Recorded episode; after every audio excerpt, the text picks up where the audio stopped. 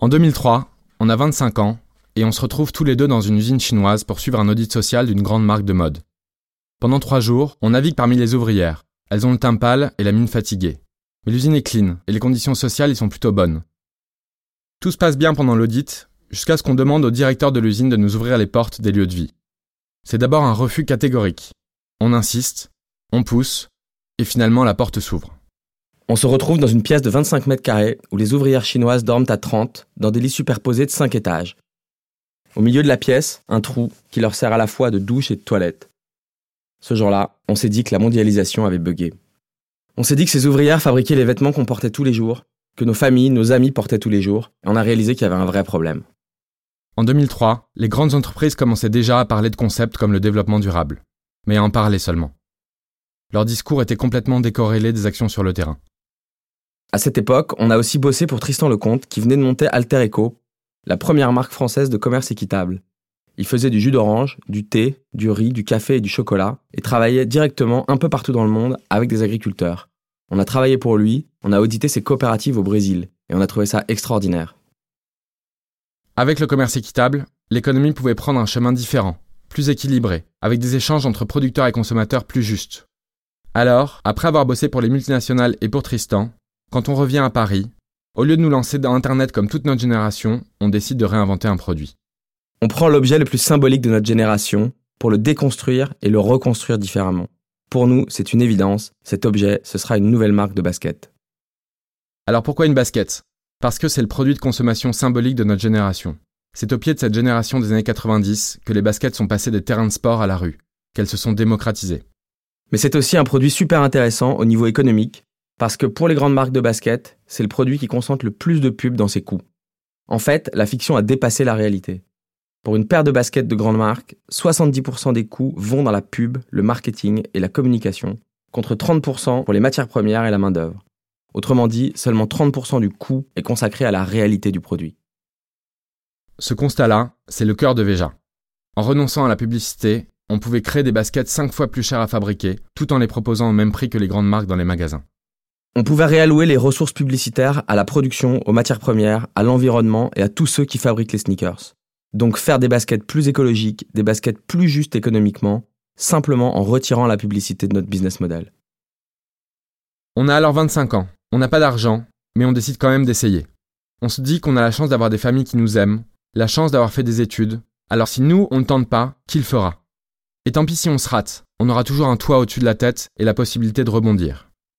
On part donc au Brésil, parce que c'est un pays qui rassemble toutes les matières premières dont on a besoin, et des usines qui protègent les travailleurs. Et c'est un pays où tout est possible, un pays qui accueille à bras ouverts ceux qui veulent essayer. L'objectif de ce voyage, c'est de déconstruire cette basket et remonter le chemin des matières premières jusqu'au point de départ pour ensuite redescendre et essayer de changer chaque étape de la production pour avoir un impact social et environnemental positif. On se retrouve dans la forêt amazonienne avec des selingueiros, des producteurs de caoutchouc qui vivent dans la forêt, sans la détruire, sans déforester, mais en essayant au contraire de vivre en harmonie avec elle. Et on commence à travailler avec eux. Au départ, c'est un peu compliqué, on est des gringos, on parle à peine portugais, et on est en plein milieu de cette forêt amazonienne. On a chaque jour mille occasions de perdre espoir, mais on continue. On leur dit qu'on veut essayer de créer un produit incroyable, et de le fabriquer différemment. Et ils nous font confiance. On apprend petit à petit à travailler ensemble. Ça devient la base de notre basket. Ce caoutchouc sauvage représente 40% de toutes les semelles de basket qu'on a faites depuis.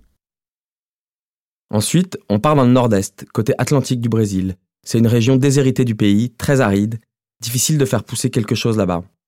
On y rencontre pourtant des producteurs de coton bio, une toute petite coopérative, ils sont 35, aidés par une ONG locale. Mais depuis 6 ans, ils n'ont rien vendu. En fait, ils cultivent du coton bio sans engrais ni pesticides, mais ça va encore plus loin que le bio, c'est du coton agroécologique. Dans l'agriculture classique, qui utilise des produits chimiques, les cultures ont tendance à abîmer la terre sur le long terme. Au fin fond du nord-est brésilien, nous découvrons les principes de l'agroécologie. Rendre la terre plus riche après l'avoir cultivée, au lieu de l'appauvrir. On est resté plusieurs semaines avec les producteurs de coton à étudier leur quotidien, leurs méthodes, leurs coûts, et on a décidé d'acheter leur coton. Dans le premier contrat, on a payé le double du prix du marché.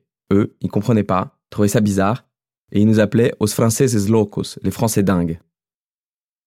On leur a acheté 3 tonnes de coton bio, qui sont devenues la toile de nos premières baskets. 3 tonnes de coton bio selon les principes du commerce équitable. préfinancement des récoltes, prix complètement décorrélé du marché et fixé dans un contrat de 3 ans. Autrement dit, quand ils plantent une graine de coton, ils savent déjà à quel prix ils vont vendre le kilo. On continue alors le chemin de la prod. On se retrouve dans le sud du Brésil, à Porto Alegre, dans une usine de fabrication de baskets. C'est une région développée, avec des droits sociaux forts, 80% des travailleurs sont syndiqués, et des horaires de travail raisonnables, une façon de vivre et un pouvoir d'achat proche de ce qu'on connaît en Europe. Et c'est là qu'on décide de faire fabriquer nos baskets. Ensuite, la quatrième étape de Véja, c'est Bonneuil-sur-Marne, en banlieue parisienne. Là-bas, on rencontre une association de réinsertion, à qui on demande de devenir notre prestataire logistique. C'est-à-dire que ce sont eux qui vont recevoir les containers de baskets, les stocker, assurer le dispatch, la logistique du e-shop et envoyer toutes les paires de baskets partout dans le monde. Au début, évidemment, c'est un peu difficile. On doit être beaucoup sur place avec eux et tout imaginer ensemble.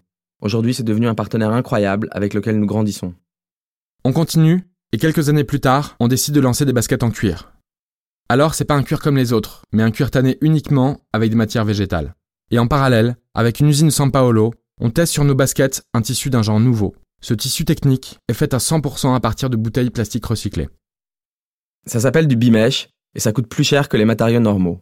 Les bouteilles de plastique sont ramassées dans les rues de Rio et de São Paulo. Elles sont réduites en flocons, puis transformées en fibres dans une usine brésilienne. Au cœur de Veja, il y a cette idée de connecter des projets extraordinaires les uns aux autres. En 2005, on commence à vendre les premières baskets et ça démarre fort. Les grands magasins parisiens achètent dès le début, et très vite, des boutiques nous appellent de partout dans le monde. L'aventure devient une entreprise, Veja grandit, et 12 ans après, on a un bureau au Brésil, un bureau en France, et une équipe de 60 personnes bourrées de talent. On est heureux. On est présent dans 50 pays dans le monde. On a vendu plus de 2 millions de paires de baskets depuis le début, alors qu'on est parti de pas grand-chose. On a les pieds dans plusieurs mondes, la mode, le commerce équitable, le bio, le design, la réinsertion, les usines, les voyages, les champs de coton, l'Amazonie. Et on voit que tout ce qu'on a fait a un dénominateur commun, la transparence. Et c'est le sens même de Veja. Veja, en portugais, ça signifie regarde. Pour nous, ça veut dire regarde ce qu'il y a derrière les baskets. Finalement, petit à petit, on réalise qu'au début de Veja, on a fait un produit très transparent, très écologique, avec un impact social positif, mais que l'entreprise elle-même n'est pas forcément transparente. On se dit qu'il faut changer l'entreprise de l'intérieur, alors on change. Par exemple, on choisit en priorité des banques comme la NEF ou le Crédit Coopératif qui n'ont pas de filiales dans les paradis fiscaux. On change de fournisseur d'électricité, on passe par Enercop, un fournisseur beaucoup plus écologique. Et en 2009, on poste nos limites sur le site de Veja. Tout ce qu'on fait mal, on le met. On publie tout. Et en fait, on adore. On aime cette transparence qui nous pousse un peu plus loin à chaque fois.